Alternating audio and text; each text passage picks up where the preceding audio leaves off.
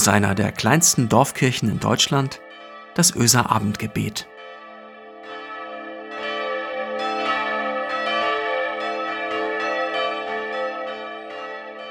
Einen schönen guten Abend, herzlich willkommen zum Öser Abendgebet. Ich bin Marco Müller, Pastor der Kirchengemeinde Öse. Seit 44 Wochen schon haben wir in unserer Kirche hier in Öse keinen Gottesdienst mehr gefeiert. Seit dem 8. März 2020. Als ich das vor einigen Tagen einer guten Freundin aus Mannheim erzählte, da staunte sie nicht schlecht. Sie ist selbst Pastorin in einer Innenstadtgemeinde, wo selbstverständlich in den letzten Monaten, naja, je nach Maßgaben zwischen gestreamten Gottesdiensten und Gottesdiensten auf Abstand und manchmal auch einfach offener Kirche abgewechselt wurde.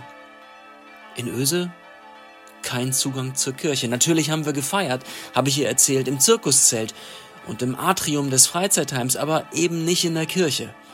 Und als ich ihr dann vor Augen geführt habe, wie klein unser Gebäude ist, da begann sie zu verstehen. Ich habe das Gefühl, das macht etwas mit den Menschen hier auf den Dörfern. Selbst Leute, die ich im Gottesdienst selten gesehen habe, fragen, wann wir denn zurückkehren in die Kirche. Und manche fragen, ob sie nicht mal einen Schlüssel haben dürfen für eine ruhige halbe Stunde. Na klar, sage ich dann meist. Ist doch eure Kirche. Denn alles immer offen stehen lassen, das ist bei uns hier in Öse nicht gut möglich. Die Kirche in Öse, das ist eine Schatztruhe und wir haben hier als kleine Gemeinde einfach nicht die Chancen, nicht die Ressourcen, sie ständig zu bewachen. Gerade in dieser schwierigen Zeit wird vielen offenbar klar, was ihnen das kleine Kirchlein auf dem Geestrücken hier bedeutet. Eine Liebe zur eigenen Kirche, zu dem Ort, an dem man getauft wurde und konfirmiert wurde, an dem man vielleicht geheiratet hat, an dem man Abschied genommen hat von geliebten Menschen. Liebe zu dem Ort, an dem man mit Tränen in den Augen O du Fröhliche gesungen hat.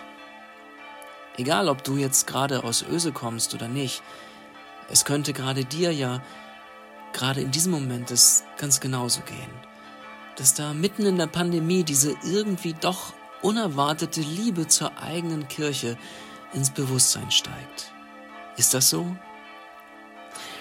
Irgendwie so etwas, wage ich jetzt mal zu behaupten, mag es gewesen sein, das auch den Beter von Psalm 84 bewegt hat. Er hatte kein kleines Kirchlein im Elbe-Weser-Dreieck vor Augen, auch keine Torkapelle am Kloster und auch keine große Basilika, keinen neuzeitlichen klaren Betonbau, der heimisch geworden ist oder so. Nein, er er hatte vor Augen den Berg Zion in Jerusalem, den Tempel als Ort der Gegenwart Gottes. Ich will euch daraus vorlesen aus diesem Psalm 84 und weil man das vielleicht besser verfolgen kann, wenn man mitliest, habe ich den Psalm als Bild in der Übersetzung der Basisbibel einfach mitgeschickt.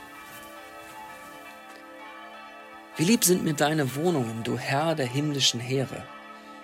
Ich war voller Sehnsucht, ein einziger Wunsch brannte in meiner Seele. Ich möchte so gern beim Herrn sein, in den Höfen, die seinen Tempel umgeben.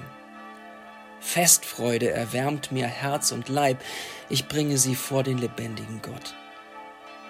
Auch der Sperling hat ein Zuhause gefunden, auch die Schwalbe fand ein geeignetes Nest, dort hat sie ihre Jungen sicher untergebracht. Solchen Schutz bieten auch deine Altäre, du Herr der himmlischen Heere, mein König und mein Gott. Glücklich ist, wer in deinem Haus wohnt.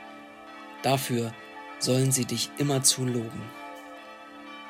Wie glücklich sind die Menschen, die einen sicheren Platz bei dir finden. Sie gehen schon in Gedanken auf Pilgerreise zu deinem Haus. Und müssen sie durch ein dürres Tal, stellen sie sich eine Quelle vor Augen, segensreich füllt Frühregen den Teich. So wandern sie dahin mit wachsender Kraft, bis ihnen Gott auf dem Zion erscheint. Du Herr, Gott der himmlischen Heere, höre doch meine sehnsuchtsvolle Bitte. Hab ein offenes Ohr, Gott Jakobs. Bewahre den König, Gott, er ist unser Schild. Begegne ihm freundlich, du hast ihn gesalbt. Einen Tag in deinen Höfen zu verbringen, ist besser als tausend Worte nach meiner Wahl. Im Hause meines Gottes auf der Stelle zu stehen, ist besser als im Zelt der Bosheit zu sitzen. Ja, Gott, der Herr, ist Sonne und Schild. Gnade und Würde verleiht uns der Herr. Er verwehrt keinem das Glück, der ein vorbildliches Leben führt. Du Herr der himmlischen Heere, wie glücklich sind doch die Menschen, die sich ganz auf dich verlassen. Da hat jemand seine Kirche lieb, oder? Wie glücklich sind doch die Menschen, die sich ganz auf dich verlassen. Da wird etwas deutlich von der Sehnsucht, die einen packen kann, wenn man, tja, wenn man, wenn man Erfahrungen mit etwas macht. Ich glaube, das ist es im Kern. Es geht im Kern darum, dass ein Ort für mich zu einem Ort der Erfahrung wird. Ich glaube, das ist der Grund dafür, dass alle möglichen Orte zu solch sprechenden Orten werden können. Es geht noch nicht einmal um Schönheit. Ich persönlich, ich hätte das ja auf den ersten Blick gar nicht erwartet, aber selbst in einer Kirche im klaren und manchmal kalten Betonbaustil der 60er Jahre kann es zu solch einem Ereignis werden, dass dieser Ort für mich ein sprechender Ort wird, wenn ich ihn lasse wenn man die Erfahrungen kommen lässt. Sprich, wenn man einen Ort, eine Kirche zu seiner eigenen Kirche macht, indem man hingeht und in die Stille lauscht, indem man sich den Schlüssel aushändigen lässt und das einsame Gebet sucht oder indem man auf dem Weg durch die Fußgängerzone einfach mal reinschneit. Es kann der Tempel in Jerusalem sein, aber für den, der da betet im Psalm, ist zugleich auch klar, es hängt überhaupt gar nicht an den Steinen, es hängt nicht auf dem, an dem Boden, auf, dessen, auf dem die Füße stehen. Am Ende heißt es, wie glücklich sind die Menschen, die sich ganz auf dich verlassen. Das ist die Tageslosung für heute. Darum geht es, dass ich Erfahrungen mit meinem Gott mache. Immer wieder dass ich ihm Raum gebe in meinem Leben, einen Ort gebe. Und dass ich immer wieder dorthin unterwegs bin, dass ich ihn zur Welt kommen lasse, bei mir. Diese täglichen Abendgebete, die wir hier miteinander teilen, ich glaube auch das sind solche Räume. Räume, wenn man so will, in der Dimension der Zeit. Manche von euch warten auf diese Gebete um Viertel nach sechs, andere hören sie zum Einschlafen wieder andere am Frühstückstisch morgens, am nächsten Tag. In jedem Fall Räume für Erfahrungen. Es geht im Kern darum, Gott den Raum zu öffnen, die Ohren zu spitzen, die Stille auszuhalten, den Glocken zu lauschen, den Weg zu gehen, die Wüste zu ertragen, im Vertrauen darauf, dass er immer wieder da sein wird. Und plötzlich werden aus Orten heilige Orte und aus Zeiten heilige Zeiten. Nicht, weil irgendeine Dogmatik das vorschreiben würde, sondern weil Gott es so fügt. Er hat es in der Hand. In einer Zeit, die sich wie Wüste anfühlt. Und an einem Tag, der davon erzählt, dass die suchenden drei Weisen ankommen. An diesem Tag lasst uns beten miteinander und füreinander.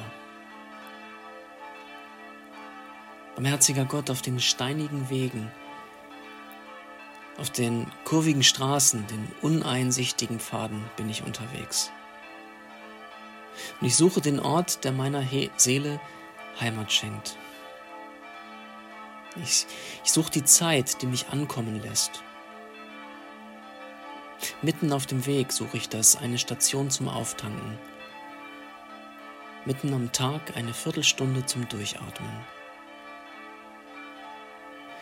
Gott, uns sind in diesen Monaten so viele vertraute Orte abhanden gekommen, an denen Begegnung stattgefunden hat, an denen wir gemeinsam feiern konnten. Danke, dass du uns mit diesem Abendgebet Zeit schenkst, die uns daran erinnert, wie du für uns sorgst. Dass wir uns vergewissern können in unserer virtuellen Gemeinschaft. Danke, dass du hier bist. Herr, wir legen dir heute all jene ans Herz, die die Erfahrung der Wüste machen. Und die angesichts immer längerer Wochen des Lockdowns fühlen, wie die Kräfte schwinden, die einfach nicht mehr können. Und denen die Sehnsucht nach einem Ende von Pandemie und Ausnahmezustand, denen die Sehnsucht danach steht. Gib Stärke, durchzuhalten. Gib uns Kraft, Wüste zu durchqueren. Stütze uns und trage uns, wo wir nicht mehr können. Und wo es dann wieder geht, lass uns sehen und erkennen, wer unsere Arme braucht, wem wir unter die Arme greifen können. Amen. Es segne euch Gott, der Allmächtige, der Barmherzige, der jeden Morgen seine Sonne aufgehen lässt über dieser Welt, der uns frei macht von Sorge und Angst, weil er für uns sorgt und unseren Raum weit macht, der uns belebt mit Licht und Wärme und seiner Liebe. Amen.